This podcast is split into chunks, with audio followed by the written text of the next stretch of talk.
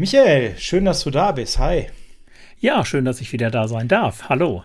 Sehr gerne. Michael, bevor wir loslegen mit dem Podcast, eine Frage. Wer ist für dich der König der Löwen? Der König der Löwen. Ähm, ja, ich weiß wo natürlich jetzt, worauf du anspielst. Äh, ja, wer ist für mich der König der Löwen? Ähm, ja, fällt dir genauso leicht wie mir, ne? Das ist schwer das dieses Jahr, oder? Ja, Jamie Collins, sage ich jetzt einfach Jamie mal. Jamie Collins. Ich hätte jetzt Swift gesagt. Ja, kann man gerade unter Fantasy-Gesichtspunkten natürlich definitiv so sehen, das stimmt. Ja, wir sind voll in Fantasy-Vorbereitung, man merkt es. Ja, Richtig. dann äh, gucken wir gleich mal, wer König der Löwen ist. Dann lass uns mal starten. Ja, gerne.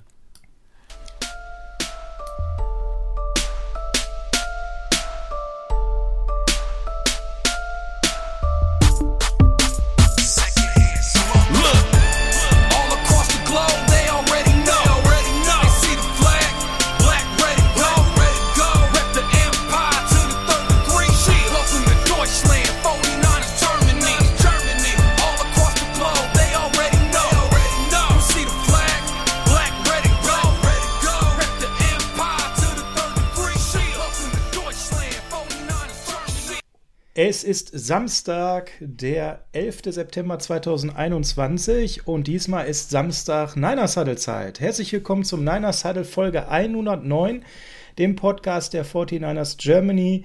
Ich bin der Sascha, ich bin froh wieder da zu sein und an meiner Seite habe ich den Michael Klock. Herzlich willkommen Michael, grüß dich. Ja, hallo Sascha, schön auch mit dir mal aufzunehmen.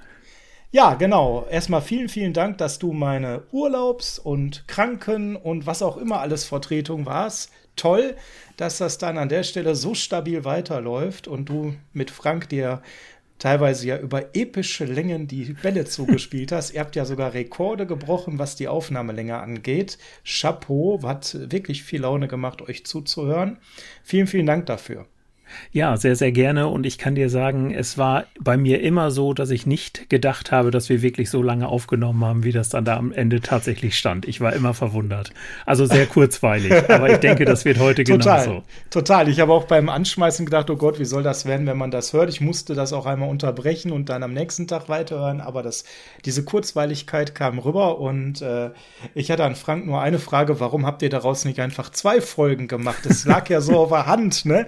Aber ihr habt das sofort hochgeladen und es hat sich echt toll angehört, wie alle Folgen. Und dann natürlich das Sahnehäubchen Matt Mayoko bei Frank im Interview. Also wir hatten eine tolle Zeit. Jetzt hatten wir ein bisschen ungeplante Pause an der Stelle. Ja, die letzten Wochen und Monate, liebe Niners-Fans da draußen, ihr habt schon gemerkt, das ist ein bisschen anders gelaufen, als wir das angekündigt haben. Ähm, wir hatten Position Previews vor mit Adrian, mit Christoph Kröger, mit Andreas Renner und wie sie alle heißen. Die mussten wir leider alle vertrösten und irgendwann auch absagen, weil vieles, vieles uns dazwischen gekommen ist im Privaten. Da will ich heute gar nicht so ohne Frank drauf eingehen, aber möchte mich an der Stelle mal bei euch allen für die zahlreichen Zuschriften bedanken. Via Instagram, via Twitter, via Facebook. Viele, die sich auch Gedanken gemacht haben, viele, die sich Sorgen gemacht haben, ob es dieses Podcast-Projekt noch gibt. Und da ein klares Ja. Das Niners Huddle gibt es wieder. Wir werden alles daran setzen, die gleiche Qualität in der neuen Saison zu liefern wie in der alten. Verstärkt mit Michael heute und ich hoffe auch in Zukunft immer wieder gerne, Michael. Da freue ich mich sehr drauf. Und es gibt den Frank weiter, es gibt den Sascha weiter und es gibt auch den Ben weiter. Nur es ist tatsächlich äh, eine Situation eingetreten, die skurril ist, die, wenn man die erzählen würde, dass plötzlich alle drei Stammbesetzungen, nämlich Ben, Frank und Sascha plötzlich im privaten Leben ganz äh, spannende, manchmal auch sehr traurige Dinge erlebt haben. Und das auch noch parallel. Und das hat uns so ein bisschen einige Wochen rausgeschossen, denn im Endeffekt irgendwann ist ein Punkt erreicht, da kann man keinen Podcast mehr aufnehmen, da verschieben sich die Prioritäten. Wir sagen an der Stelle aber vielen, vielen Dank dafür, dass ihr da so gebankt habt, dass ihr uns Mut zugesprochen habt. Und wenn Frank wieder am Start ist, dann werden wir auch mal ein bisschen, wenn ihr mögt, erzählen, was da so alles passiert ist. Aber das würde uns auch mal interessieren. Wollt ihr sowas überhaupt wissen? Dann schreibt das gerne mal bei Twitter, bei YouTube, bei Facebook. bei Instagram, egal wo er dann den Post zum Podcast lest, in die Kommentare und sagt, ja, interessiert uns oder nein, interessiert uns nicht. In dem Podcast geht es um Sport.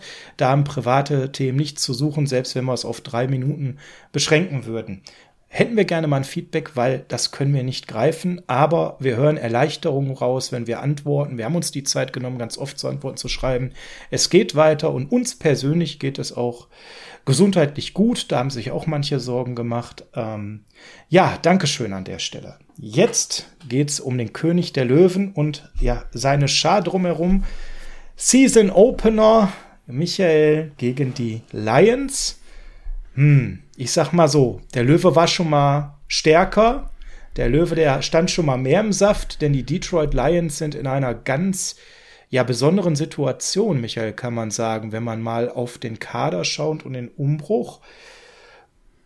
Ich würde jetzt nicht das Wort Rebuild in den Mund nehmen wollen. Äh, so krass ist es nicht, aber ein Retooling, also ein sanfter Rebuild, den kann man schon erkennen, oder?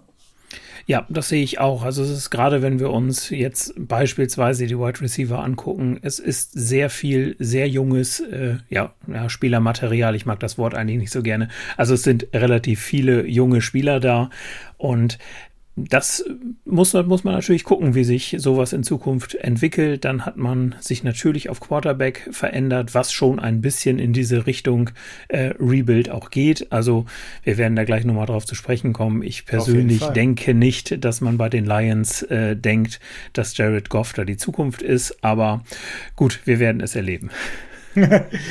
Wir auf jeden Fall haben mit Jared Goff gute Erfahrungen gemacht, wenn ja. er gegen uns gespielt hat zuletzt. Das sollte schon mal so als allererster Appetizer uns positiv stimmen. Und ich glaube, ähm, an der Stelle, Michael, ich muss immer aufpassen, dass ich nicht Frank sage, ne? Das ist immer so drin. Kein ähm, Problem, im Zweifel höre ich auch auf Frank. Michael Frank Glock, okay. Ja, genau. Ähm, an der Stelle ist es so, ähm, ich glaube, niemand irgendwo weltweit denkt gerade, es sei denn, er ist glühender Lions-Fan, dass das ein Playoff-Team ist, während viele 49ers, glaube ich, ihre Mannschaft in den Playoffs sehen. Mal so ganz vorneweg, das ist sicherlich ein Ding, was wir gewinnen sollten, wahrscheinlich sogar müssen. Das kann man ganz pauschal direkt mal am Anfang sagen, oder? Ja, das sehe ich genauso. Und ähm, witzigerweise, ähm, zwei meiner Freunde sind Lions-Fans. Auf den einen sprechen, kommen wir gleich nochmal kurz zu sprechen. Und äh, mit dem anderen gucke ich das Spiel am äh, Sonntag. Ja, und ah. sie waren jetzt beide nicht so euphorisch, äh, dass sie, ich sag mal, hier anrücken und sagen, heute machen wir euch nieder. Also insofern, ja. Ich glaube, da hat man schon, äh, man schätzt das schon richtig ein in Detroit, das Ganze, ja. Ja, ich glaube, den einen kenne ich, auf den wir gleich zu sprechen kommen. Definitiv ja. tust du das, ja.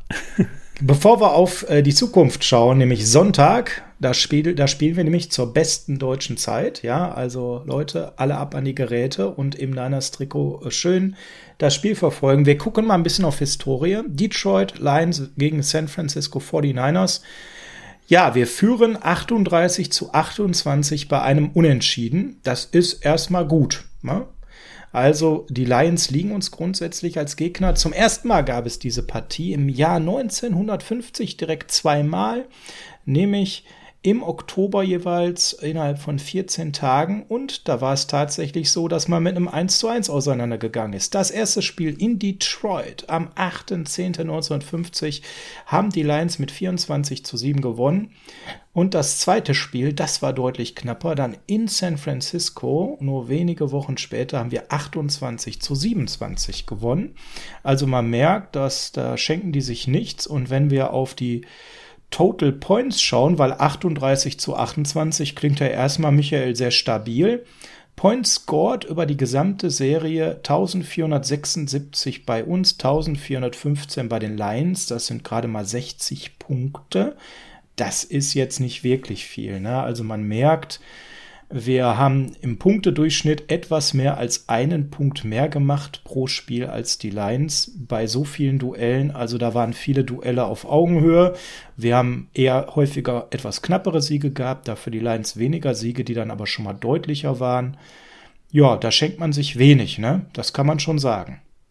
Ja, vollkommen richtig. Und was ich noch ganz interessant fand, was ich vorher auch nicht so auf dem Schirm hatte, äh, bis 1966 waren die 49ers und die Lions ja auch in einer äh, Division, offensichtlich, genau. denn da bis dahin haben sie jedes Mal zweimal gegeneinander gespielt und erst ab 1967 ähm, ja dann in den unregelmäßigen Abständen, wie wir das kennen mit den anderen äh, NFC-Teams. Genau. Richtig, genau. Das ist eine wichtige Information und jetzt in den letzten äh, zehn Jahren gab es eben deren Duelle sehr wenig, denn im Endeffekt, wenn man nicht in einer Division ist, dann sieht man sich ja nicht so häufig. Das letzte Mal war es dann am 16.09.2018. Da haben wir mit 30 zu 27 zu Hause gewonnen. Und das vorletzte Duell war am 27.12.15. Also ihr merkt, drei Jahresrhythmus. Da haben wir bei den Lions aber mit 17 zu 32 tatsächlich verloren. Ja, das ist auch selten. In den letzten 20 Matchups gegeneinander haben die 49ers aber auch nur dreimal verloren. Also insofern macht das Ganze Hoffnung. Ja, ähm, wobei eine Sache muss ich einschrecken. Schränken an der Stelle. Die Lions sind tatsächlich ein September-Team. Die letzten zehn Spiele im September stehen sie 7 zu 3 ich äh, würde jetzt nicht behaupten, dass ich jetzt gerade ganz viel Mut verloren habe, dass wir gewinnen, aber die starten ganz gut in die Saison so grundsätzlich. Das sollte uns klar sein. Die 49ers sind bei allen Buchmachern äh, frappierend, gerade Favorit. Und in den letzten 34 Spielen, wo sie Favorit waren, stehen wir 9 zu 24 und 1. Es liegt natürlich auch ein Stück weit an der Verletzungsmisere der letzten Saison, gar keine Frage da will ich jetzt hier nicht uns einen Dämpfer verpassen, sondern ein bisschen Kontext, ein bisschen Statistik aus der Historie gehört ja dazu.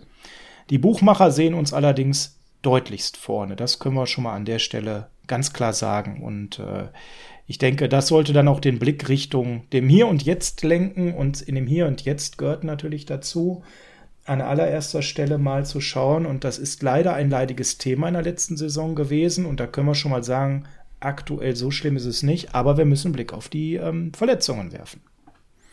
Ja, definitiv. Das war ja immer wieder das Problem in den, ja, sagen wir mal im letzten Jahr, aber auch schon in den Jahren davor. Die Super Bowl-Saison war dann ja einigermaßen verletzungsfrei, wenn auch nicht ganz, aber ist natürlich immer ein ganz wichtiger Punkt und ja, wenn man sich dann so ab, ab Mittwoch dann den äh, Injury Report anguckt, wo die Teams ja auch verpflichtet sind, den dann rauszugeben, dann bangt man immer schon mal so ein bisschen. Ne? Also erstmal wundert man sich, dass die Spieler überhaupt noch draufstehen, wie so ein Brandon Ayuk jetzt beispielsweise mit seiner Hamstring-Verletzung.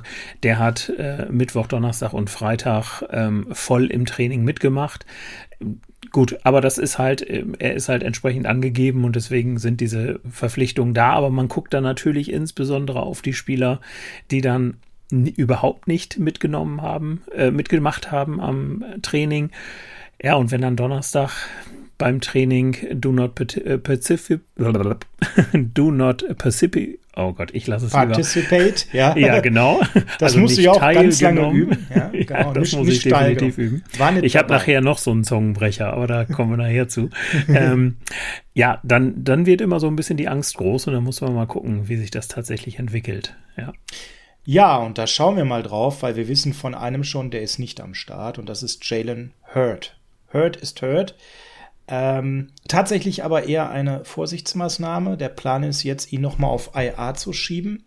Und da gibt es auch ein klares Statement von unserem Staff. Es geht eher darum, dass er sehr weit ist, dass man sehr zufrieden mit seinen Fortschritten ist. Man will ihm aber genug Zeit geben und ihn nicht direkt jetzt reinschmeißen. Und deswegen ist die Idee, ihn jetzt nochmal auf IA zu packen, wo man ja mindestens drei Wochen Short-Term IA bleiben muss. Und dann wäre die Möglichkeit, je nach weiterem Fitnessfortschritt von ihm an der Stelle, dass er dann eben nach drei Wochen zurückkehrt in den Kader. Wie findest du das, dass man da mit Augenmaß vorgeht und ihn nicht jetzt direkt reinwirft? Ja, natürlich sinnvoll, also generell sinnvoll, das bei Spielern so zu machen. Gerade bei ihm macht es natürlich noch mehr Sinn.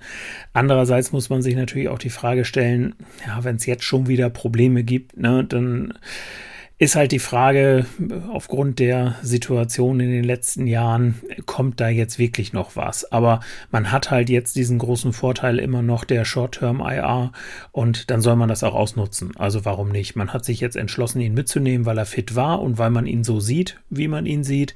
Und dann gibt's jetzt für mich da auch keinen Grund jetzt zu sagen, okay, jetzt cutten wir ihn, weil wir haben halt die gute Möglichkeit über den IR-Spot das entsprechend zu regeln. Genau. Und was ich bei ihm halt nochmal ganz wichtig finde, wenn er fit sein sollte, dann haben wir niemanden auf der Position, wo er spielt, mit dieser Qualität von dem, was er angedeutet hat. Das muss man einfach auf den Punkt bringen. Wir sind gerade im Slot, da suchen wir ja und ich glaube, da ist nun mal eben äh, Mo keine Lösung. Und Joanne Jennings bringt ganz andere Qualitäten, ist ein großer Brecher, ein Possession Receiver, der sich dann da durchtankt. Und Jalen Hurd wird da eine ganz andere Facette reinbringen. Jetzt, wo auch Trent Taylor gegangen ist, der ja auch über eine längere Zeit sich dort nicht positiv zeigen konnte, der jetzt sogar bei den Bengals gecuttet wurde.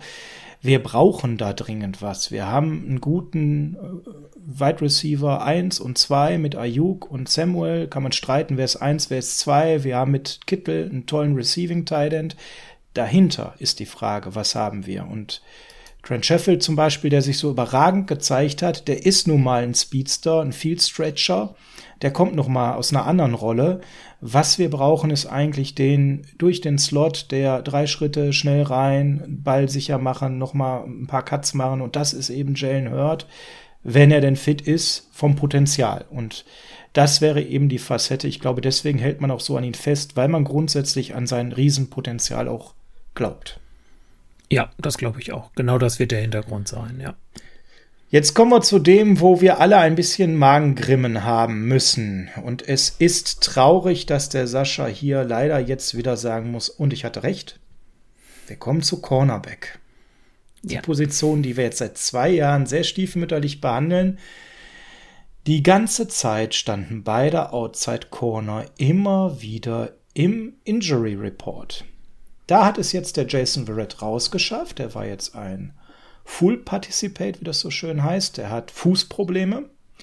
Ähm, ich habe ihn in mehreren Fantasy-Ligen, also die rote Flagge ist da relativ stark vertreten. Ich hoffe, dass das gut geht. Aber bei einem, wo es gerade ganz eng wird, das ist der Mann, der auf der anderen Seite von ihm spielen soll, von The Red. Das ist unser zweiter potenzieller Outside Corner, Emmanuel Mosley, denn da ist was am Knie. Und ja, Michael, was sagt man als 49er-Fan an der Stelle?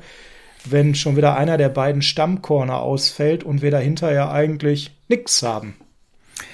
Ja, da sieht man wieder das Problem, was wir im letzten Jahr auch schon haben, gehabt haben. Und ja, man hat sich jetzt dazu entschieden, da ja auch auf dem Roster noch etwas zu verändern. Ähm, ich denke, dass wir jetzt definitiv Spielzeiten unserer Rookies sehen werden äh, mit Lenoir und Thomas, äh, aber auch Josh Norman, der jetzt ja ähm, einen Jahresvertrag bekommen hat äh, als, als Veteran, den werden wir sicherlich äh, am Sonntag sehen, definitiv im 49ers-Trikot. Ja, und zwar haben die 49ers es so gemacht, dass sie zuerst Dante Johnson gecuttet haben, der ja auch noch eine Option wäre, allerdings in der Vergangenheit sich dann nicht so gut präsentiert hat. Dann anschließend hat man Veteran Josh Norman der äh, kein neues Team bis dato gefunden hatte, gesigned und als dann eben Dante Johnson durchs Waiver gelaufen ist, ohne geklemmt worden zu sein, das ist jetzt keine große Überraschung, das konnte man einkalkulieren, hat man ihn jetzt wieder für die Practice Squad verpflichtet. Also Dante ist noch am Start, ist uns nicht verloren gegangen.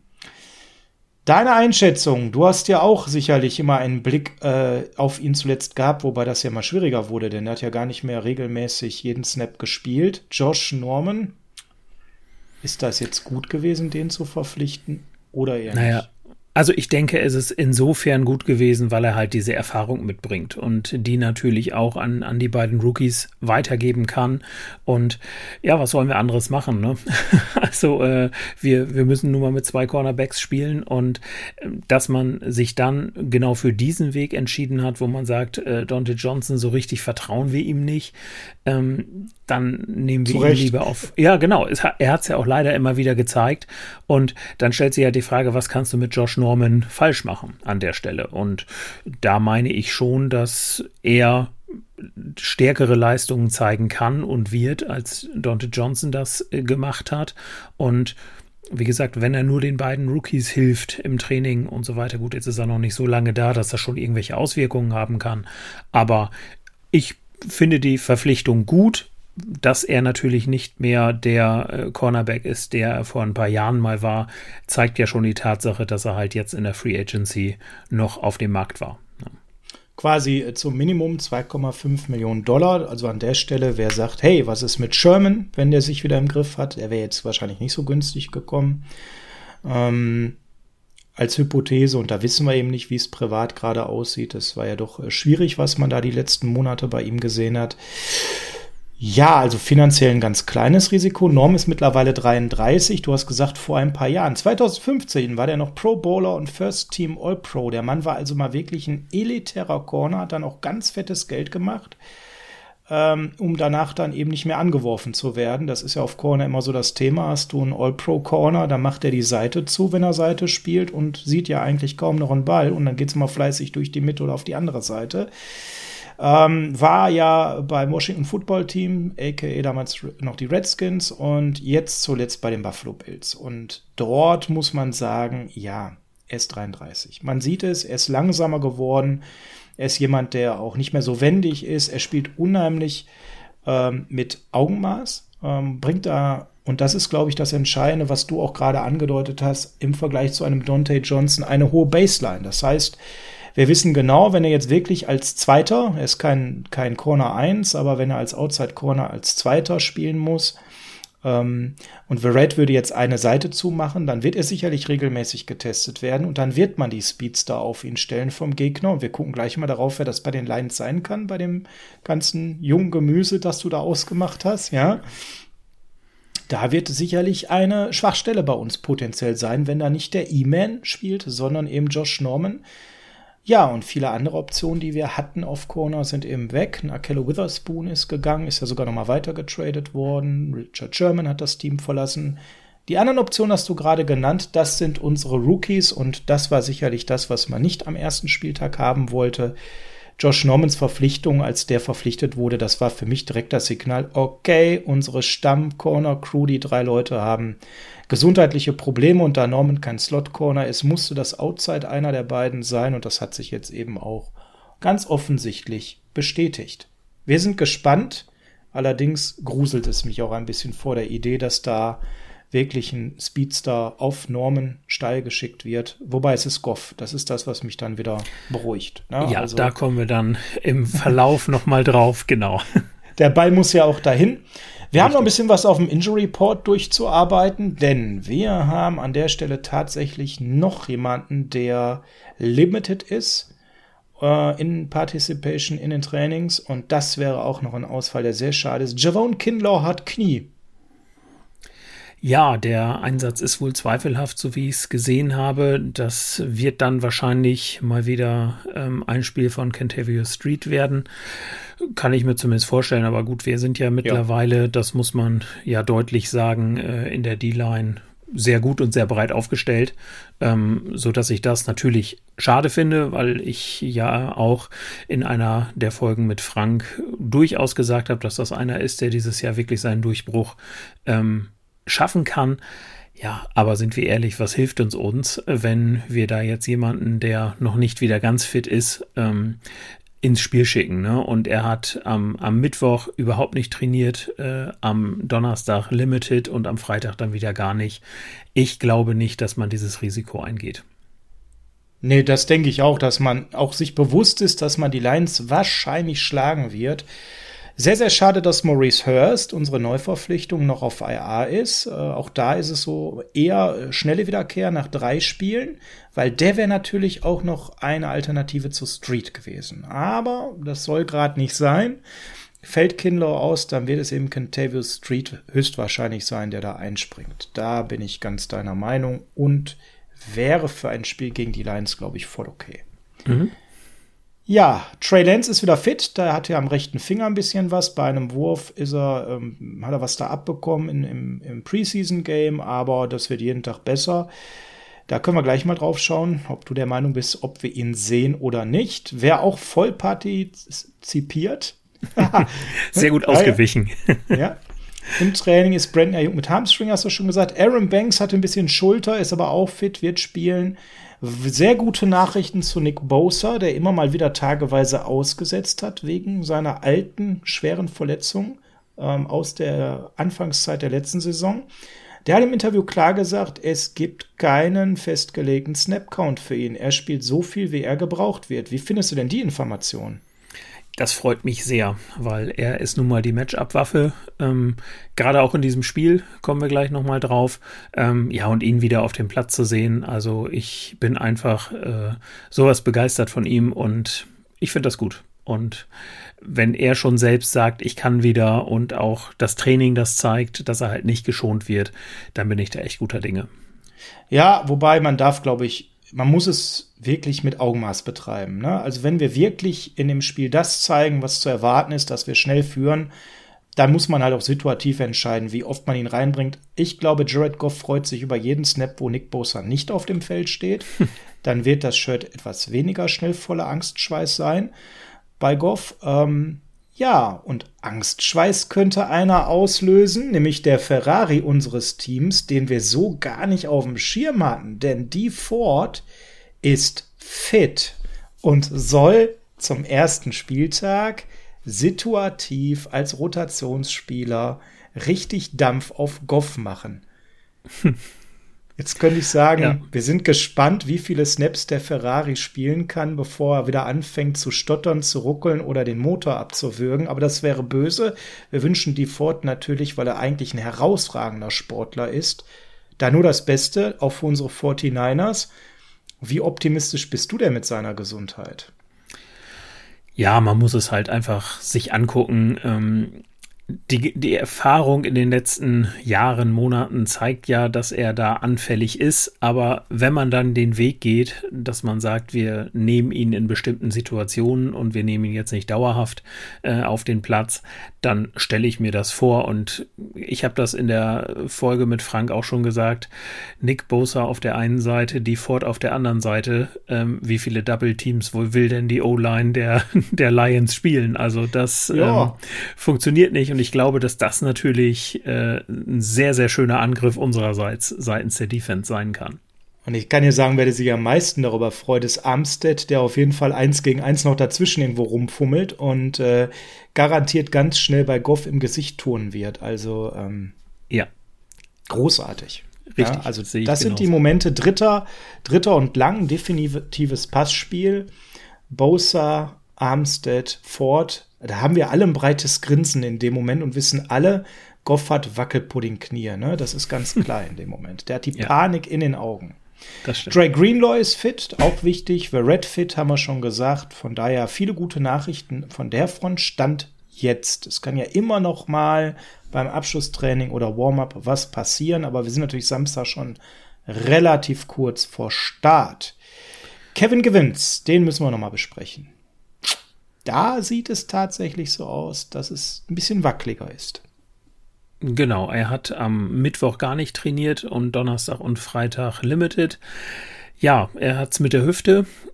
Ja, auch da wird's ma wird man sehen müssen, wie eben äh, auch schon angesprochen bei Javon Kinlaw, würde ich auch hier sagen, die, die Rotation ist trotzdem gesichert und ich glaube nicht, dass man da zwingend ein Risiko eingehen muss.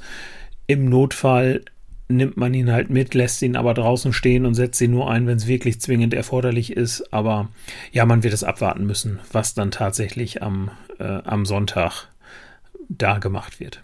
Genau. Ja, ich glaube, wenn wir Bosa, DJ Jones, äh, Eric Armstead auf dem Feld haben, wir haben wirklich einen Deford in der Rotation dahinter, den wir situativ bringen. Wir haben den äh, Samson Ebukam, darf man ja auch nicht vergessen, dahinter. Richtig. Arden Key, Zach Kerr, die sind alle am Start, ja. Ähm, allerdings muss man klar sagen, es sind vier Ausfälle jetzt in der Rotation. Mal zusammengefasst, vielleicht hat es nicht jeder auf dem mhm. Schirm. Jordan Willis ist suspendiert. Der war, ist natürlich eher Third-Stringer-Niveau, ganz klar, aber er hat ja da was irgendwie Müsli gehabt, was man nicht nehmen sollte, ist er die ersten sechs Spiele suspendiert. Äh, Morris Hurst, der wirklich sich gut präsentiert hatte, wo Frank und ich auch Fans von sind, ja, ähm, auch momentan auf Short-Term IRA, circa nach dem dritten, vierten Spiel wird er am Start sein. So, die beiden sind schon mal in der Tiefe raus. Und dann haben wir natürlich jetzt mit Kindler und Givens noch zwei Wackler.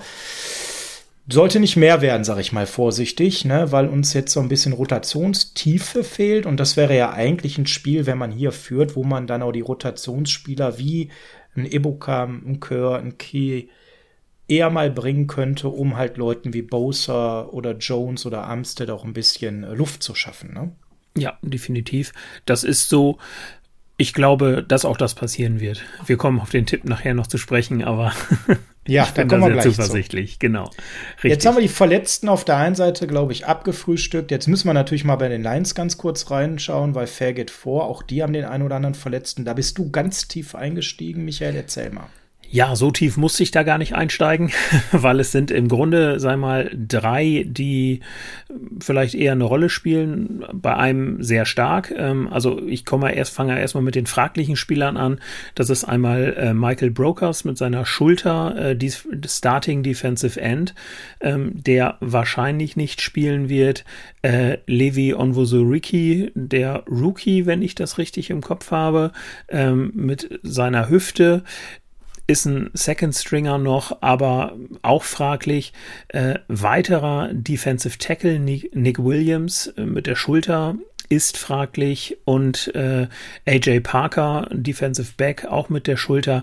Ähm, Cornerback, um genau zu sein, ist aber da auch nur ähm, ja, Second Stringer. Deswegen ähm, wird das wahrscheinlich nicht so der, der Riesenausfall sein.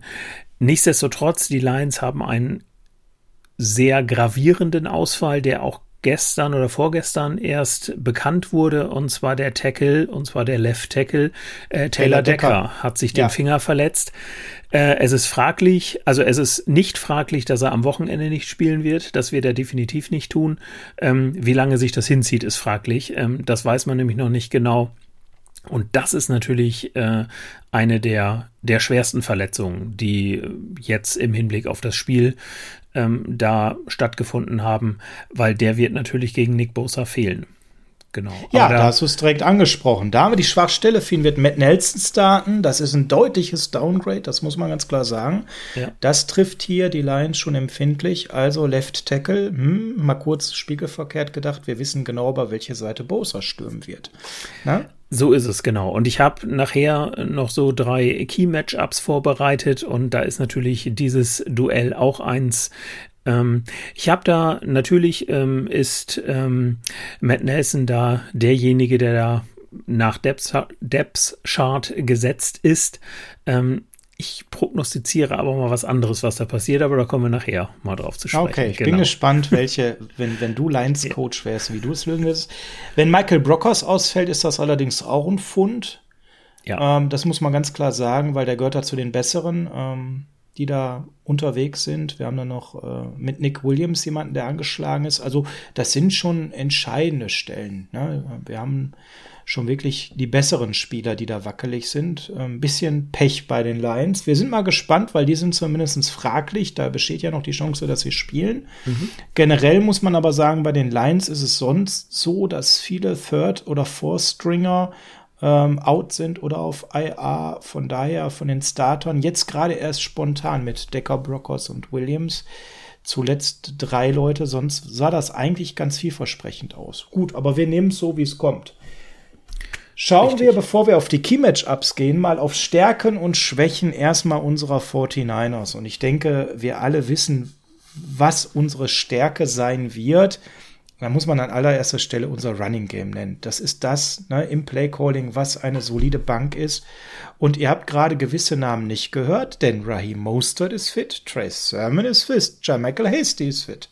Das heißt, wir haben hier wie das bei Shannon so üblich ist, eine Idee, wer äh, besonders viel natürlich spielen könnte. Aber wir wissen alle, das ist ein Shared Backfield und ähm, er gibt ja gerne am Anfang auch mal dem Second oder Third Stringer so den einen oder anderen Snap. Und wenn der Hasty da plötzlich zweimal durchbricht, dann kann das sein, dass der Leading Back ist. Das kann man ja bei ihm alles nicht ausschießen. Stand jetzt würde ich aber, wenn ich Fantasy spiele, Raheem Mostert aufstellen, trotz Shared Backfield, weil das natürlich eine extreme ähm, Stärke von uns ist, das Laufspiel. Über die Run-Defense der Lions wirst du gleich noch ein bisschen was erzählen. Du hast ja da viele Insider-Informationen. Das zweite ist, und da äh, ist äh, die zweite gute Nachricht. Wir haben generell in der Offensive keine gravierenden Ausfälle. Richie James ist ein Third Stringer auf Wide Receiver, der auf IR ist. Justin Skull auf Left Tackle auch nicht gravierend. Jalen Hurd, das wäre schön gewesen. Aber generell, wir haben eine sehr gesunde Offensive.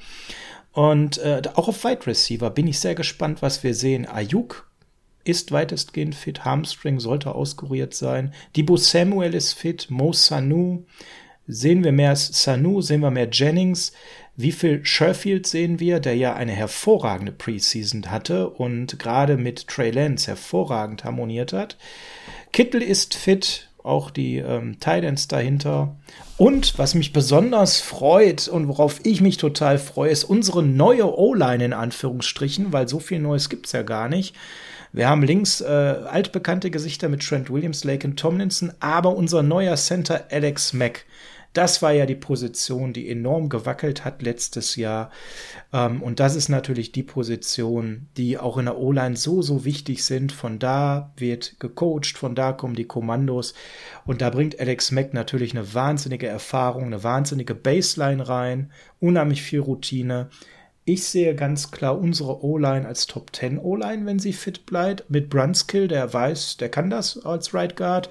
Und wir sehen ja als Right Tackle einen alten Spieler in neuer Verfassung. Es ist nicht mehr Slim Mike, sondern es ist jetzt, ich will nicht sagen Fett Mike, aber auf jeden Fall ist er deutlich sichtbarer. Mike McGlinchey hat ordentlich Gewicht gemacht, denn da hat man einfach die Strategie geändert von einem sehr dynamischen, schlanken Mike, der natürlich dann viele Breakaways hatte und tiefer getackelt hat ähm, und geblockt hat. Ähm, gehen wir jetzt wieder zu einem voluminöseren, kräftigeren, stärkeren Mike, der mehr Fels in der Brandung ist mal darauf geschaut, rechte Seite und mal über ihn. Was bedeutet das für unsere Offensive? Was ist deine Hypothese? Wird es wieder mehr im Laufspiel über ihn gehen, Outside Zone oder was bedeutet das?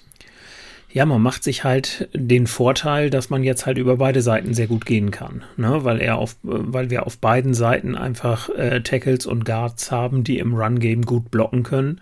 Und das macht uns natürlich noch weniger ausrechenbar für die gegnerische Defense. Ja, und das ist ja genau das, was Kyle Shanahan bei allem, was er macht, immer berücksichtigen wird. Ja, jetzt müssen wir natürlich, wenn wir über die Offense sprechen, ich komme gleich bei den Schwächen auch mal zu der Defense, klar. Müssen wir Offense noch über eine Sache ein bisschen Spekulatius verteilen, lieber Michael. Wie viel Trey Lance sehen wir in der ersten Woche? Ja, ich bin sehr gespannt. Es kam jetzt seine Verletzung ja noch so ein bisschen dazwischen, sage ich mal. Also ähm, ich war ja bislang immer der Auffassung, dass wenn die Spiele gut laufen und Jimmy Garoppolo fit bleibt, dass er auch die ganze Saison spielen wird und wir Trey Lance dann nur in bestimmten Situationen einfach mal sehen, so kurz vor der Goal-Line, wo er dann auch mit seinen, ähm, mit seinen Füßen was machen kann, wobei wir jetzt ja im dritten Preseason-Game gesehen haben, wie toll auch Jimmy Garoppolo äh, Rushing-Touchdowns machen kann. Also ja, der hat da plötzlich eine ganz andere Entschlossenheit gezeigt. Ja, Komisch, richtig. ne? Als hätte er irgendwie einen Konkurrenten. Ne? Ja, vollkommen richtig. Aber ich, äh, mir ist, äh, das ist so aus diesen letzten Tagen so ein bisschen hängen geblieben, dieser Satz von Kyle Shanahan in der Pressekonferenz, äh, wo er sagte, er muss keinen Quarterback 1 benennen. Und ich habe gewisse äh, ich prognostiziere einfach mal, dass es auch in San Francisco so ein bisschen Breeze Hill mäßig aussehen könnte, ähm, nämlich, dass wir keinen klaren Quarterback 1 haben, sondern dass je nach Spielsituation der eine oder der andere auf dem Platz stehen wird. Jetzt hat diese Verletzung äh, von Trey Lance in der Preseason im dritten Spiel das, glaube ich, so ein bisschen zunichte gemacht. Ich glaube, wir werden ihn sehen, weil er dabei ist, weil ansonsten hätte man gesagt, hm, dann lassen wir ihn vielleicht erstmal raus und äh, nehmen dann nochmal unseren Backup-Backup mit. Aber also ich glaube, wir werden schon relativ viel Jimmy, Jimmy Garoppolo sehen und ich kann mir aber vorstellen, dass es in der Zukunft vermehrt so ist, dass die dann äh, auch in einem ähm, Spielzug dann mal oder in einem Run äh, öfter mal wechseln. Genau, also sehe ich für, als durchaus möglich an. Und das macht ja wieder genau das, was ich gerade gesagt habe. Ähm, Kyle Shanahan möchte nicht berechenbar sein. Und wenn dann auf einmal bei Dritter und Sieben äh, Trey Lance auf den Platz läuft und Jimmy Garoppolo drunter, dann, äh, runter, dann ändert das natürlich für die gegnerische Defense wieder alles. Also ich finde es spannend. Oder beide stehen dann bei drei und sieben auf dem Feld und man muss erstmal überlegen, was passiert hier gerade. Ne? Also, ja, ich bin ja. da ganz bei dir, wobei der Finger, glaube ich, dafür sorgen wird, dass man eher das reduziert. Ich glaube schon, dass man einen festen Plan für Week One hatte. Gerade auch gegen einen Gegner, wo man vielleicht mal was bei einer Führung ausprobieren kann. Und ich denke, mit dem Finger wird man da eher das zurückschrauben, weil man kein Risiko einer Re-Injury eingehen wird. Vielleicht sehen wir ihn relativ zum Ende, wenn wir deutlich führen und man nimmt Jimmy raus. Ähm, das ist ja auch eine Philosophiefrage. Ne? Es gibt ja Trainer, ja. die lassen ihre Stammkräfte bei hohen Führungen bis zum Ende spielen, damit Rhythmus entsteht und andere wechseln auch mal die Starter raus. Gerade auf Quarterback ist das eher selten der Fall.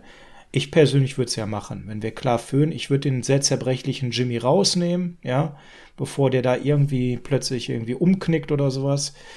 Und äh, ne, ich, so ein High-Ankle-Sprain bei 25-Punkte-Führung wäre saudämlich. Dann würde ich den Rookie reinbringen und sagen, komm Junge, guck mal, wie deine Drives aussehen. Wir machen eh viel Laufspiel. Wird schon nicht so viel passieren. Ne? Ähm, aber das ist nicht unbedingt Shanahans ähm, Mindset, sondern der hat dann eher immer noch lange an den Startern, gerade auf Quarterback, Wide Receiver festgehalten. Ähm, ja. Mal sehen. Ich bin gespannt. Wobei ich glaube, dass die Situation hier bei Trey Lance schon eine andere ist und das hatte Frank ja auch in einer unserer Aufnahmen richtigerweise angesprochen. Er hat halt im letzten College-Jahr nicht gespielt. Ne? Und wenn er jetzt diese Saison auch nicht spielt, dann fehlen ihm zwei Jahre. Und wenn wir uns beispielsweise äh, in Cincinnati einen Jamar Chase angucken, dann wissen wir, was mit Spielern passieren kann, wenn sie zwei Jahre lang kein Football gespielt haben. Und insofern finde ich oder denke ich, und diese Aussage von Shanahan passt dann wieder ein bisschen dahin, dass er das auch auf dem Schirm hat, so dass er dann natürlich, also das kann ich mir sogar sehr, sehr gut vorstellen, dass er dann wenn wir mit drei Touchdowns führen oder sowas sollten, dann wird Trey Lance auf dem Platz stehen. Das schätze ich schon, dass das passieren wird, ja. Ich stelle mir jetzt nur gerade die Frage, warum du jetzt, wo du Jammer Chase gesagt hast, ich plötzlich Hunger habe auf ein Flutschfingereis. Aber ist was anderes. Okay. ja. Verlassen mir ist wir die Jackies Offensive. Tat gleich eingefallen. ja, ja, ja, ja, ja. Das ist ja Mr. Holzhände. Ja, die genau. Nicht, ne? Richtig. Ja, dann gehen wir in die Defense. Schöne Überleitung von dir. Gehen wir zu Jakiski Tat. Äh, der spielt auch, der ist auch der Starter vor Tevon Wilson, also weiter keine Interceptions auf Strong Safety. Ähm, und auch sonst ist da wenig Neues. Jimmy ist an seiner Seite, Hufanga dahinter. Das passt alles. Wir haben aber eben, Safety ist nicht meine Sorge, meine Sorge und eine potenzielle Schwäche und ich glaube eine sehr realistische Schwäche, die gegen die Lions vielleicht gar nicht so zum Tragen kommt. Das ist unser Backfield vor allem auf Corner. Wir haben einen immer wieder mit seinem Fuß äh, hantierenden Verrett. Wir haben einen E-Man, Emmanuel Mosley, der gerade richtig angeschlagen und sehr wackelig ist. Wir haben dahinter nicht mehr viel unterwegs. Wir haben unseren sehr soliden Slot Connor Cohen Williams, der aber im letzten Jahr auch immer angeschlagen war. Gott sei Dank gerade ist er fit. Wir haben aber eben ansonsten nur noch so Leute wie eben Embry Thomas oder Diemon Lenore, der viel zu jung und unerfahren ist, genauso wie Thomas, den ich da ein Stück weiter sehe. Und dann haben wir eben äh, Josh Norman jetzt noch verpflichtet, so als Veteran. Hui, das liest sich dünner als Pauspapier, ne? Ja, das ist leider so, aber das ist ja auch genau das, was wir nach dem Draft, also man hat es ja adressiert, ne? Das muss man ja sagen. Man hat zwei Immerhin ein bisschen. gedraftet, aber ähm, man hat halt keinen Starter gedraftet. Also insofern, ja. ne, hat ja, man das aber Frank und ich hatten ja auch gesagt, das Board ist schlecht gefallen für unsere Zwecke. Vielleicht hätten wir auch früher eingenommen, wenn das Board anders gefallen wäre. Im Jahr davor hat man es verpasst. Da, wo ich mich, glaube ich, sechs Wochen darüber beschwert habe und Frank das irgendwann nicht mehr hören konnte. Ich glaube, da, da haben wir es verpasst. Ähm, aber das ist sicherlich die Schwäche in der Defense. Denn wenn wir auf den Rest der Defense schauen, wir haben ja schon über unsere Jungs ganz vorne gesprochen, Bosa, Armstead, äh, dazu Jones grundsolide. Wir haben Street, der da für Kinlaw vielleicht reinrutscht. Ein Deford, der rotationsmäßig am Start ist, genauso wie Samson Ibukam. Das klingt schon gut, ne? Ja, definitiv. Und dahinter ist ja auch schön. Da haben wir Fred Warner. Ich glaube, trotz neuem Vertrag wird er ordentlich hungrig sein. Im Trainingscamp mit der beste Spieler. Also man hat von ganz vielen gelesen, es ist unnormal, in welcher Frühform Fred Warner ist. Wir haben Drake Greenlaw, wir haben Al-Shair dahinter und auch Flanagan Fouls brennt ja da näher dran zu kommen. Wir haben den umgeschulten Marcel Harris, da bin ich sehr gespannt, wann der reinkommt. Mhm. Der ist ja aus dem Backfield weiter nach vorne gerückt und hat sich da eigentlich im Trainingscamp und in der Preseason auch ganz gut gezeigt. Also das liest sich doch sehr stabil. Ja, das finde ich auch. Also ich glaube, auf Linebacker sind wir wirklich sehr, sehr gut aufgestellt. Ich würde aber gerne noch eine potenzielle zweite Schwäche benennen. Und etwas, was mir wirklich Magenschmerzen macht, unser Punt-Returner ist Brandon Ayuk. Ja. Und unser Kick-Returner ist Elijah Mitchell. Also, also puh. bitte du erst. Du weißt, warum ich da Bauchschmerzen habe, was, ja. was Brandon Ayuk angeht, ne? Genau, also ich wollte gerade sagen, bei Elijah Mitchell habe ich da wenig Bauchschmerzen. Ähm, das finde ich, ist jemand, der das auch durchaus kann. Hat er ja auch in der Preseason an der einen oder anderen Stelle gezeigt. Ja, aber Brandon Ayuk mit der Verletzungsanfälligkeit, gerade in dem Bereich, ich persönlich hoffe auf viele Fair Catches. ich auch weil ich könnte mir vorstellen, dass die Lions potenziell viel panten und er das dann oft tatsächlich erstmal grundsätzlich machen muss. Ey, ganz ehrlich, da muss eine andere Lösung her, ne?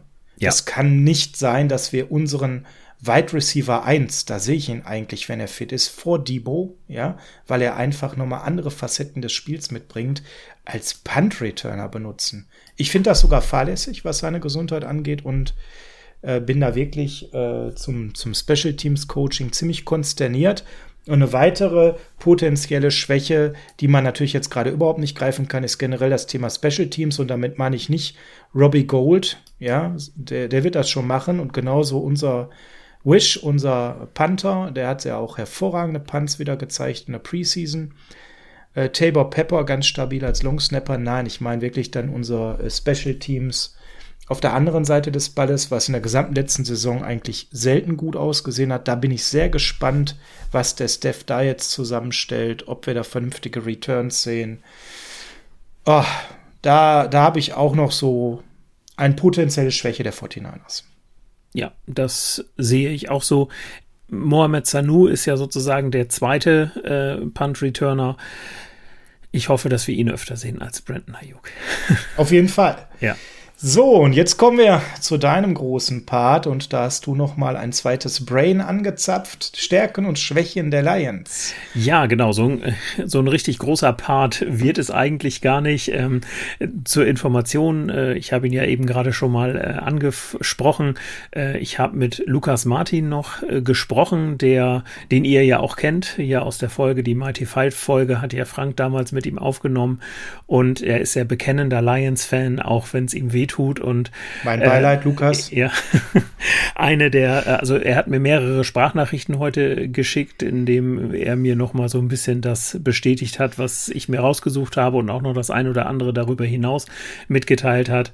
Ähm, er fing schon lachend an und sagte, ja, was soll ich denn jetzt Gutes über die Lions sagen? Aber nein, er hat schon was naja, gefunden, komm, überhaupt gar keine Frage. Da, ja? Definitiv. Also das äh, sagte er auch entsprechend. Ähm, ich fange auch aus diesem Grund mal mit den Stärken an, nämlich das, was man da deutlich sehen kann.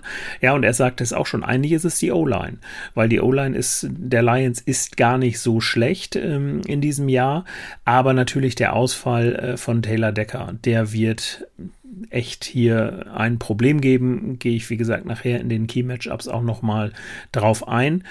Ähm, was eine Stärke ist, die du zwangsläufig als Stärke hast, wenn du mit Jared Goff als Quarterback startest, ist das Midrange Passing Game. Ähm, da hat er in äh, LA schon gezeigt, dass er es drauf hat. Weitere Stärke, und das trifft dann auf eine unserer Stärken, da ist es auch ganz spannend zu gucken, wie sich das ähm, entwickelt, ist, dass die äh, D-Line eigentlich relativ gut ist, ähm, gegen den, gegen den Run.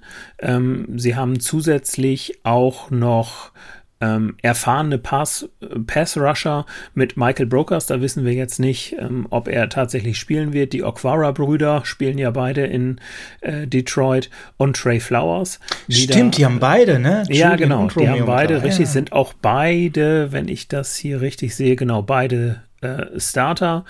Ähm, ja, Romeo ja. auf jeden Fall. Bei Julian genau. weiß ich nicht. Da ist ja noch Trey Flowers da irgendwo, der vor ihm rumtanzt. Je nachdem, ja, genau. wie man genau. sie verschiebt, ne? Ja, ja, richtig, genau. Das wird sich gerade mit dem Ausfall, äh, wenn er ausfällt von Michael Brokers, natürlich auch dann entsprechend darstellen.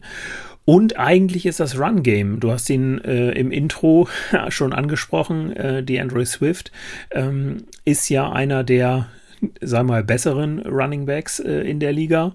Und da kann natürlich auch etwas passieren. Auch und das hat Lukas auch gesagt, ähm, natürlich nicht in einem Ausmaß, wie das äh, der Fall wäre, äh, wenn Fred Warner und Dre Greenlaw nicht als ähm, Linebacker aufgestellt sein sollten. Also Stärken sind äh, durchaus schon da. Ja, die Schwächen, die Schwächen werden einmal so ein bisschen genau, du. Ich, da würde ich ja? ganz kurz sogar einhaken. Sehr gerne. Der, der Andrew Swift ist von mir mal ein gern genommener später Running Back, ne? Weil der geht nicht immer so, wenn man eine relativ späte Fantasy Draft Position hat und dann gehen die ganzen Running Backs weg. Und du bist relativ spät und im Snake-Prinzip dann zweimal kurz hintereinander, dann ist der so ein gern genommener später, der noch da ist. Den finde ich grundsätzlich da sehr solide, wenn der dann in der späten Range weggeht. Aber ich würde ihn jetzt tatsächlich auch benchen in meinem Line-Up ne? Mhm. gegen die 49ers, weil du hast es gerade angesprochen, da kommt ganz viel, da kommt ein Warner permanent äh, zum Thema Outside Contain um die Ecke geschossen und himmelt den. Also da bin ich relativ entspannt, dass Swift äh, zu Recht auf der Bank sitzt diese Woche. Ja, genau. Ne? Also wie gesagt, das ist eine allgemeine Stärke, das Run-Game, das muss man schon so sehen, aber gegen die 49ers wird es wohl eher schwierig. Genau, vollkommen richtig. Ja, der Ausfall von Taylor Decker, dem Left Tackle, wird natürlich immense Probleme bereiten. Ähm, wir werden wahrscheinlich über alle Seiten, möchte ich es mal sagen, insbesondere über Nick Bosa, guten Druck auf Jared Goff machen. Ja, und was wir wissen oder was wir sehen, äh, wenn Jared Goff unter Druck ist, das wissen wir alle, was dann passiert. Er wird viel zu schnell werfen und das ist genau der Punkt, weswegen ich auch gewisse Hoffnungen habe, ähm, dass es auf unsere Cornerbacks vielleicht nicht unbedingt so ankommt, weil wenn Goff den Ball früh loswerden muss, dann kann er halt nicht warten, bis sich irgendein Receiver freigelaufen hat. Dann wird es vielleicht irgendein Checkdown Touchdown-Pass auf DeAndre Swift beispielsweise. Ähm, aber ja, das ist dann schon schwierig. Die Secondary der Lions, ähm, auch problematisch. Viele junge Spieler da, da weiß man noch nicht, wie sich das so entwickelt. Das Wide Receiver Core natürlich mit äh, dem deutschen ähm, Amon Rasen Brown, der ja da schon fast als äh, Starting Wide, also Nummer 1 Wide Receiver gesehen wird und das spricht natürlich für einen äh, Rookie auch schon Bände, wenn man, wenn man das so sieht. Ähm, ja, ansonsten sieht's halt äh, da relativ schwierig aus.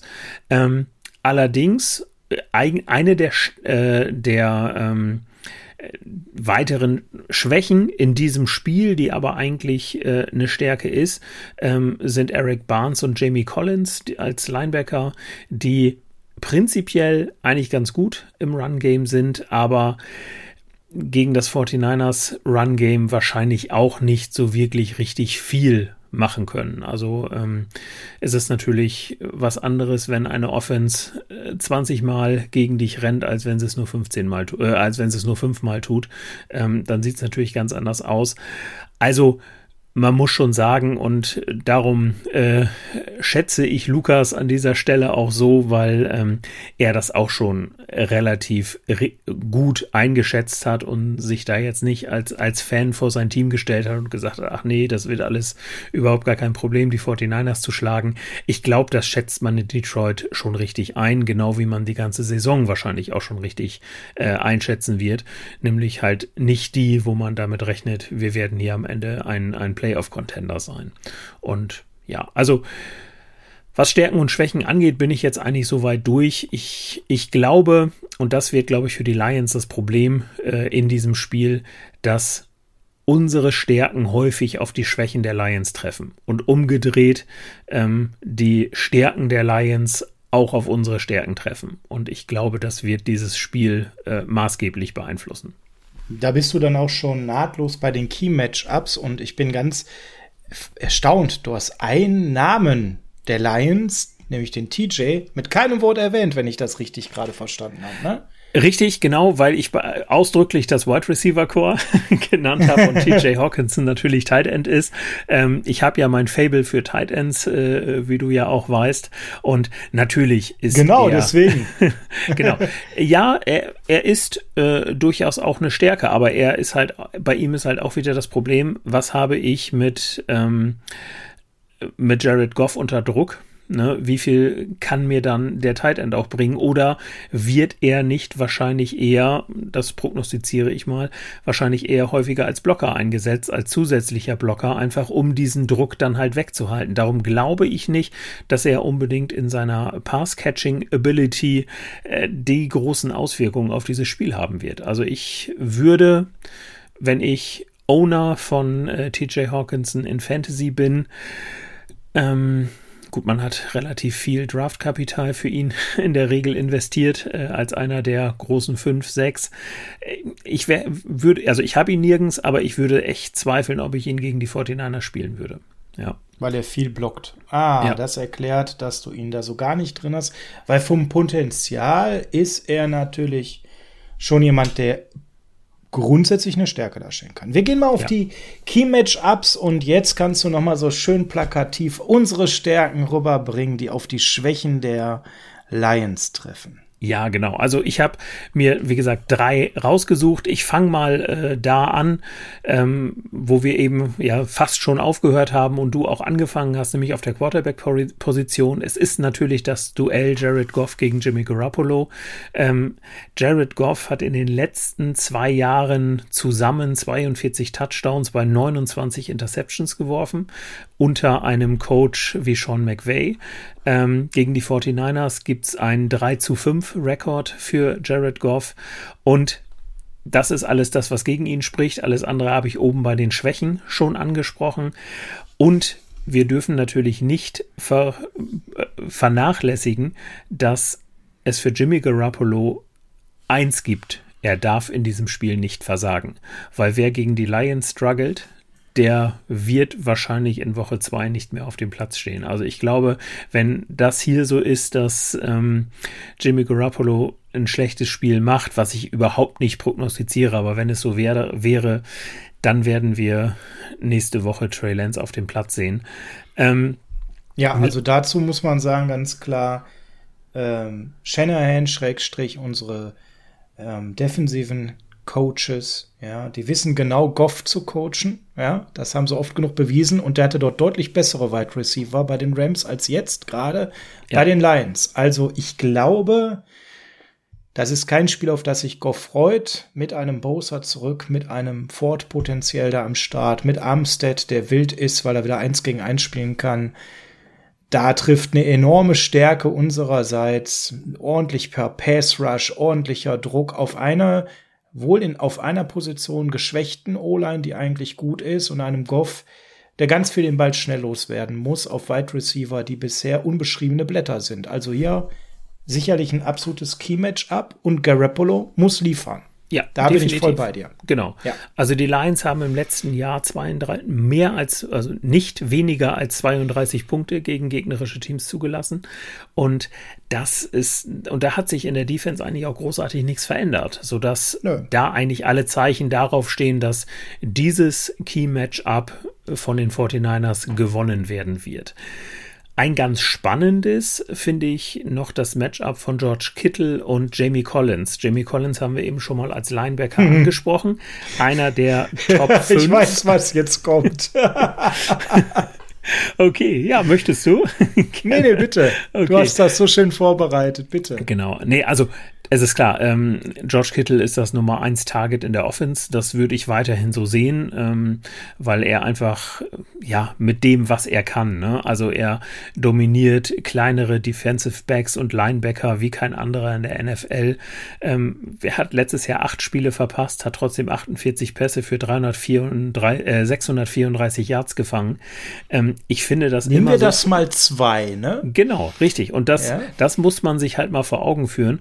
Und was ich bei ihm so faszinierend finde, dass er eigentlich in unserer Offense äh, der Deep Threat ist und ein Linebacker, äh, ein Tight End, der schnell laufen kann und sich schnell vorne freilaufen kann, den wirst du ja, den findest du ja auch in der NFL äh, gar nicht.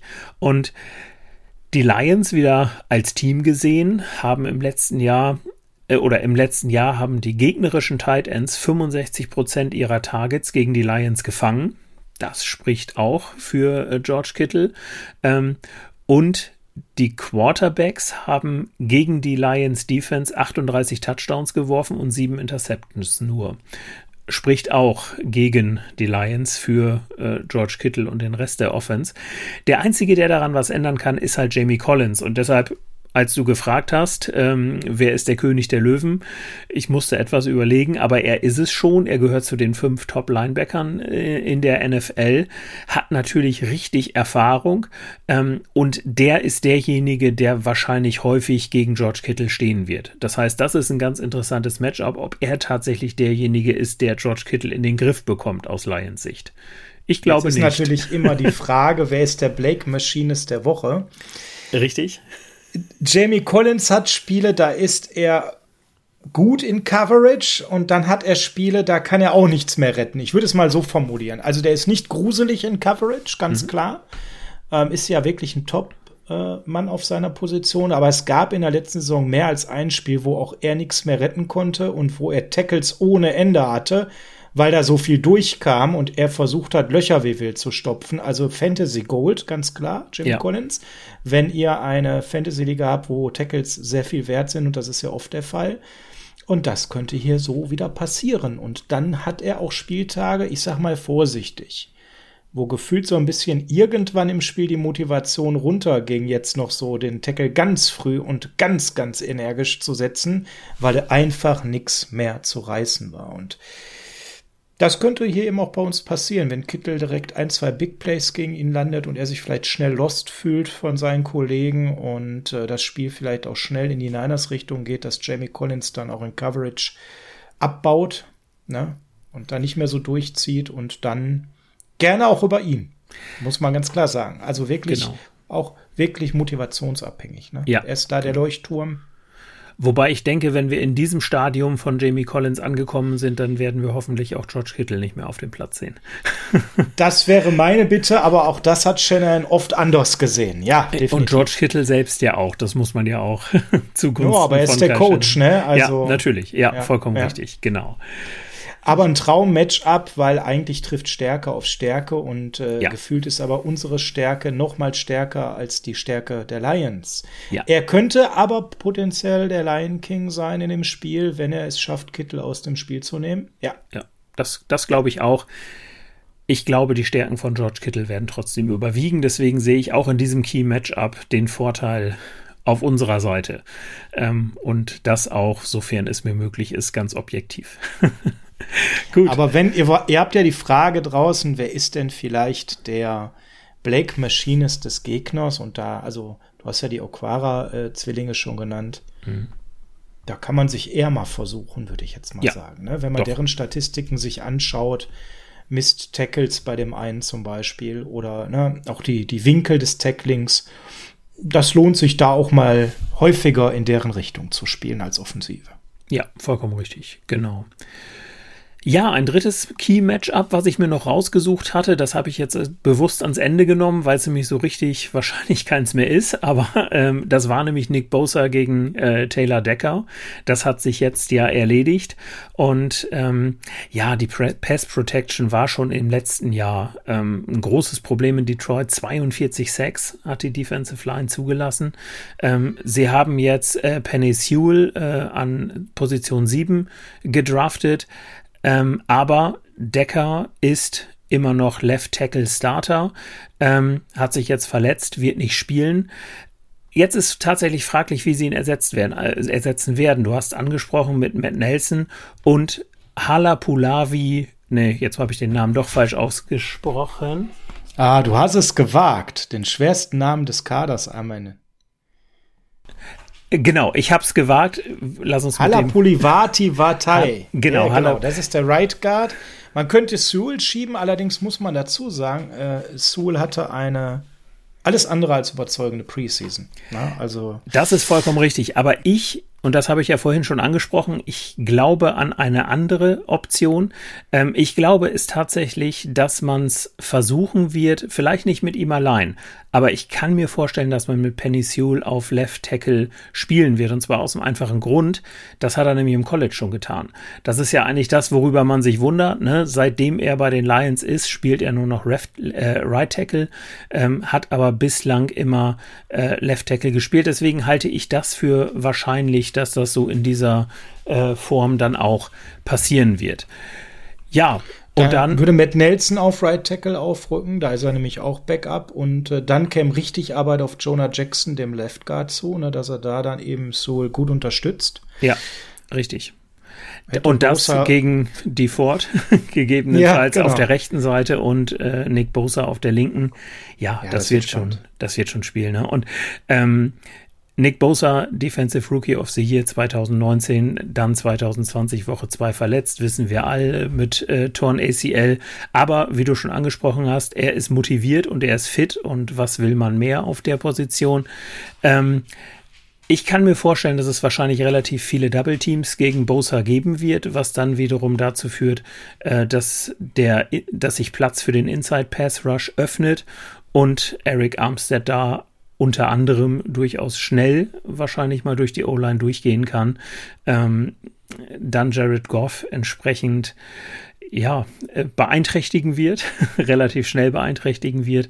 Und auch da sehe ich das, was ich vorher noch mit Taylor Decker, würde ich sagen, okay, da muss man mal gucken, äh, kann der eventuell vielleicht doch mehr gegen Nick Bosa ausrichten, als das ein anderer Left Tackle kann. Aber jetzt, wo er nicht dabei ist, äh, auch hier der deutliche Vorteil bei uns. Ja. Also kann man am Ende sagen, alle Key-Matchups schlagen in unsere Richtung aus und ich sehe sogar noch so kleinere Key-Matchups, die, glaube ich, mich auch hoffnungsvoll äh, stimmen, wenn wir Tim Sherfield mal lang schicken und entweder Jimmy oder sogar Trey mal eine lange Fackel rauspacken. Das Backfield äh, der Lions überzeugt mich auch nicht wirklich in Coverage. Also da geht dann auch vielleicht sogar mal situativ ein Big Play, ja. Also da fallen mir noch so viele kleine Matchups ein. Einzig und entscheidend spannend wird sein, wie die gute Run-Verteidigung der Lions gegen unser doch sehr äh, dominant aussehendes Run-Game im Gameplan ja auch mit enormer Wichtigkeit behaftet aussehen wird. Das halte ich noch für ein ganz spannendes Key-Matchup. Mhm. Ähm, was die Lions im Spiel halten könnte eine Zeit lang. Ich sehe wenig, dass sie Offensive produzieren werden, es sei denn, dass wir äh, dumme Turnover äh, produzieren ähm, wodurch sie vielleicht Punkte generieren. Ich glaube schon, ihre eigene Offensive, das ist schon, ist schon überschaubar gegen unsere Defense. Und ähm, da ist halt die Frage, wie schnell kommt unsere Offensive ins Rollen? Wie schnell gelingt es uns, äh, First Downs zu generieren, das Feld zu bewegen? Das ist für mich halt ganz, ganz entscheidend. Und das geht halt viel übers Run-Game. Ja, vollkommen richtig. Genau. Also das glaube ich auch. Du hattest es vorhin schon angesprochen unter Fantasy-Gesichtspunkten. Äh, Raheem Mostert ist ein absoluter Start diese Woche. Das sehe ich genauso.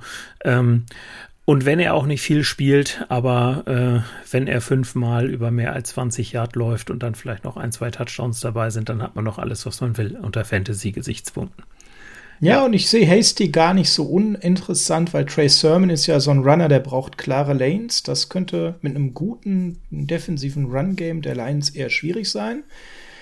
Ähm, aber so ein Hasty, der hat nochmal andere Qualitäten. Der ist auch mal für so ein Big Play gut. Also auch da, wenn ihr da gerade Schmerzen auf Running Back habt und ihr habt ihr, den könnte man so auf Flex tatsächlich reinschmeißen. Ja, ihr merkt, ihr habt ja auch zwei Fantasy-Verstrahlte, die heute hier auch kommentieren. Schuldig. Absolut. Ne? Wir haben ja schließlich hier den Macher von der Downset Talk Fantasy Bundesliga zufällig. Ne? Also, wer weiß mehr über Fantasy als du? Das kann man, glaube ich, an einer Hand abzählen. Aber Ähm, was du hier uns auf jeden Fall heute noch liefern musst, ist ein Tipp, bevor es rausgeht und wir uns gleich hier trennen, Michael. Dein Tipp für das Spiel. Wer ja. gewinnt? Also ich lehne mich in der Regel nicht immer sehr gerne sehr weit aus dem Fenster, äh, aber mein Tipp ist tatsächlich 34 zu 10. Wow, ganz fettes Ding. Ja. Ja. Ja, da bin ich ganz nah bei dir. Ich bin bei so einem 30 zu, zu, zu, zu 13 oder sowas, also auch relativ klar. Und äh, ich glaube, wir brauchen nicht betonen, dass wir für die 49ers tippen. Ne? Das ist vollkommen richtig. hätte ich, ich vielleicht noch, noch dazu sagen sollen, aber ich glaube, das war klar. ich glaube, das konnte man aus dem Podcast raushören. Richtig. Michael, ich habe aber noch einen spontanen Spaß mit dir vor. Hast du da Lust drauf, so Immer. zum Ausklang? Ja? Sehr, sehr gerne. Okay. Ähm, in der Tippwelt gibt es das beliebte Over-Under-Spiel, das kennt ihr vielleicht. Das bedeutet, es gibt eine Benchmark, die genannt wird und man kann darauf tippen, äh, ist man über dieser Benchmark in dem Spiel oder drunter. Und ich würde dir mal drei Spielerstatistiken von dem Sonntagsspiel nennen und du sagst mir, gehst du drüber oder gehst du drunter? Ich sag das auch. Und bei dem Review können wir ja mal schauen, was daraus geworden ist. Ja, sehr gerne. Erste Benchmark. Brandon Ayuk, 3,5 Catches, 44,5 Yards. Over oder under? Ja, hängt wieder von, ich, ich, ich will nicht viel begründen, es hängt wieder von Jamie Collins ab. Wenn er gut ist, geht viel über Ayuk, wenn er nicht gut ist, geht viel über Kittel. Ich sage mal under. Under, ja. also weniger bei Ayuk, okay. Ja. Dazu muss man sagen, die Lions sind die, die am fünftmeisten Punkte, Fantasy-Punkte zugelassen haben gegen Wide Receiver. Die haben nichts gemacht, um ihre Secondary zu verbessern. Das hatten wir heute drin. Der Hamstring ist das, weswegen ich da nicht so ganz selbstbewusst sage drüber. Es könnte tatsächlich sein, dass er im Snap-Count ein bisschen runtergeht, gerade auch wenn wir vielleicht früh führen. Aber er ist natürlich auch einer, der mal schnell 10, 15 Yards mit einem Play macht. Ne? Mhm. Also von daher, ich würde sagen, over. Gut. Leicht, leicht, aber over. Ist doch schon ja? mal gut, wenn wir eine Abweichung haben. Absolut. Aber er gegen Okuda, also da hätte ich schon Spaß, ne? Weil der ist natürlich laut Pro Football Focus äh, sehr, sehr schwach in Coverage als Cornerback geratet. Mal gucken, wie er sich jetzt steigert in der neuen Saison, aber das wäre, glaube ich, für ein äh, gefundenes Fressen. Zweite äh, Richtlinie, Raheem Mostert, Rushing Yards 68,5. Over oder under? Over. Da brauche ich nicht lange. da gehe ich mit, da sind ja. wir uns einig, ja. Das würde bedeuten, wir sehen relativ viel Raheem Mostert und wahrscheinlich auch ein, zwei Breakaways, wenn er outside rennt und durch die erste Welle kommt und direkt 10, 15, 20 Yards macht. Ja, ne? genau. Ja. Und jetzt kommt das dritte und ich behaupte mal, da könnten wir gleich sein. TJ Hawkinson, unter oder über 4,5 Catches? Wie viele Catches bekommt er gegen den besten Coverage Linebacker der NFL gegen Fred Warner? Die ja, werden sich häufiger begegnen. Wenn du es so anmoderierst, dann weiß ich, Und welche. Wenn er so viel blocken muss, wie du angedeutet genau. hast. Wenn du es schon so sagst, dann muss ich mich aber auch anschließen, Ander. Ja, also ich bin da auch Ander, ganz klar.